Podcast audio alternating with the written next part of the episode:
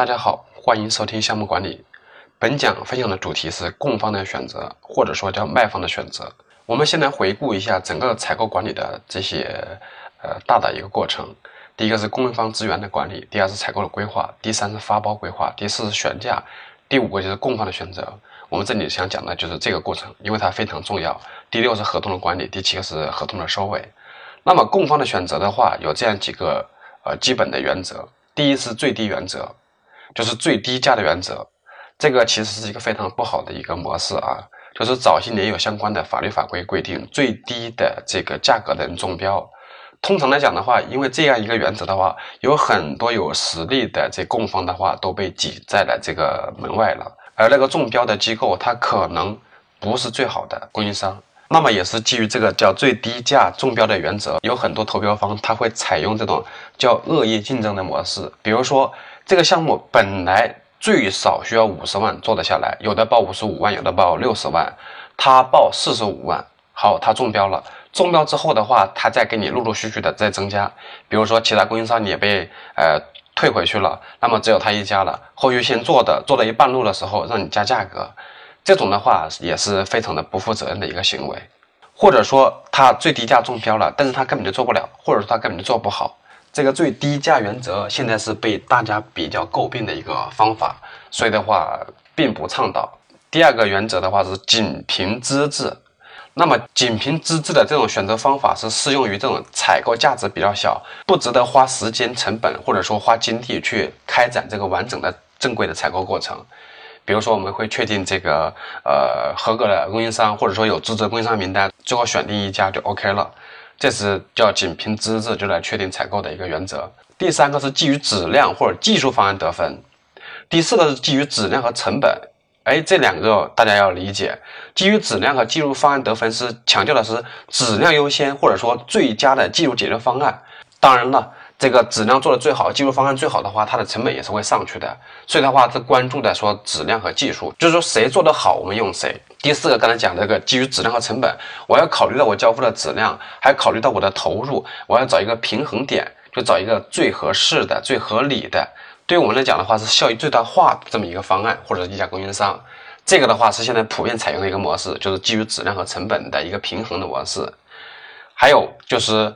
第五种的话是基于独有的来源，如果说这个只有这么一家来源的话，我们怎么来做？这种通常来讲的话，对于这个呃买方来讲就是比较被动了，因为独家来源，所以的话这种的话是这个卖方掌握主动权的。比如说原来我们是主机厂，那么我们这个发动机要做标定，做标定的时候，国内只有两家这个机构。通常讲，我们是这个买方，我们是顾客，我们是这个应该掌握主动权的。但是人家的业务非常忙，你要先交钱，他们才给你排计划，才给你做这个标定的工作。这种的话就很没有办法。所以的话，就是看你强不强势的。第六种叫固定预算，哎，这个我要给大家讲一下。有很多老师讲这个课程的时候，这个固定预算他不知道什么意思，他也没讲明白。这个固定预算说什么意思呢？就是我这个项目就是这么多钱，我要把这个钱花掉。哎，为什么要把这个钱花掉呢？有很多，比如说这种国企呀，或者这种政府单位啊，如果这个费用预算不花掉的话，他来年在申请预算的时候，他申请不到。比如你今年就一百万的预算，假如说你今年就花了五十万，你明年的话在申请预算的时候，可能在五十万以内。所以的话，他就有多少钱花多少钱。所以这种固定预算的一个原则的话，就是你的项目的投标方案的价格最接近他这个预算，那么就会中标。这个叫固定预算的一个法则。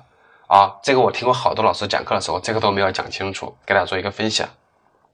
那么关于这个供方选择的标准，PMBOK 上提的一些要素，包括这个供方的能力啊、潜能啊，还有这个成本呐、交付日期啊、技术专长啊、相关经验呐，以及响应这个项目的工作计划的这种能力啊，还有关键员工的资质啊、可用性啊及胜任力等等，以及他们公司的财务的稳定性、信用以及管理经验，包括知识转移后的这个培训计划等等，这些都是我们可以考虑的要素。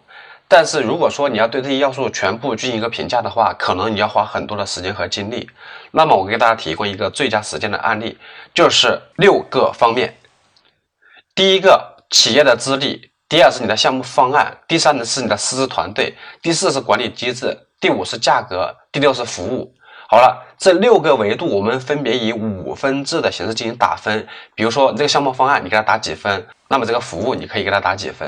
好了，关于这六个维度的话，你可以设定不同的权重。比如说我们这个咨询项目的话，非常在意这个方案的内容，那么比如这个方案的话就占百分之三十的比重。还有我们特别在意价格，这个价格也在百分之三十权重，那么这就百分之六十了。剩下的。比如说每个维度占百分之十，基于这样的一个形式来打分，算出来最终谁得分最高，这是一种最佳实践的一个模式，非常普遍采用的一个模式啊。这个我给大家讲的是这个案例。另外，在这个实践经验中，还有对于供应商进行这个加权平均的评估的方法，那么这个评估的细则就非常非常多了。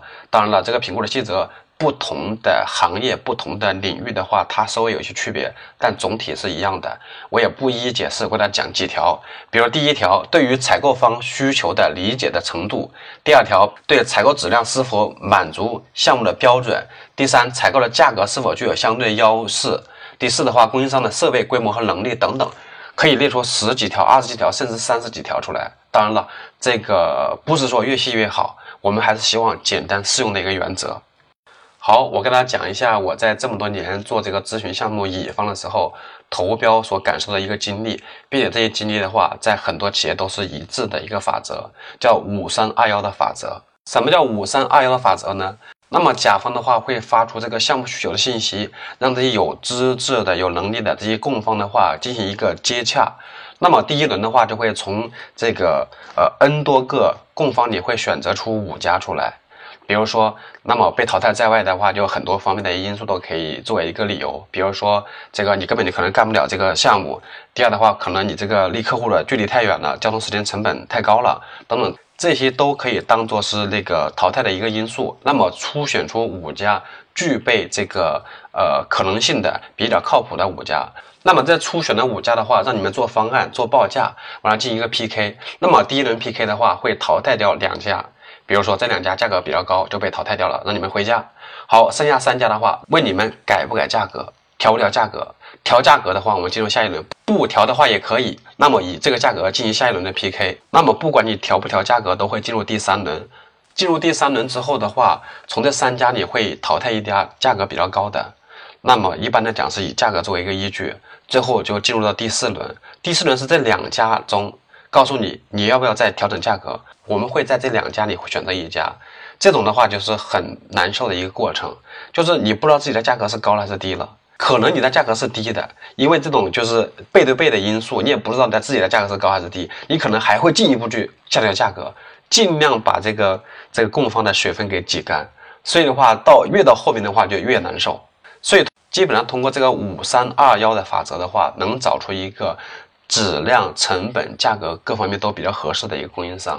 好，在供方选择的过程中，最好是希望组织具备这种独立成本核算能力。就是这个咨询项目，它应该是多少钱价格？我们作为组织方的话，他自己能够基于行业市场的水平，能够把这个价格算出来，这种是最为有利的，是能够掌握这个主动权的，是不会被供方这个牵着鼻子走的一种策略和能力。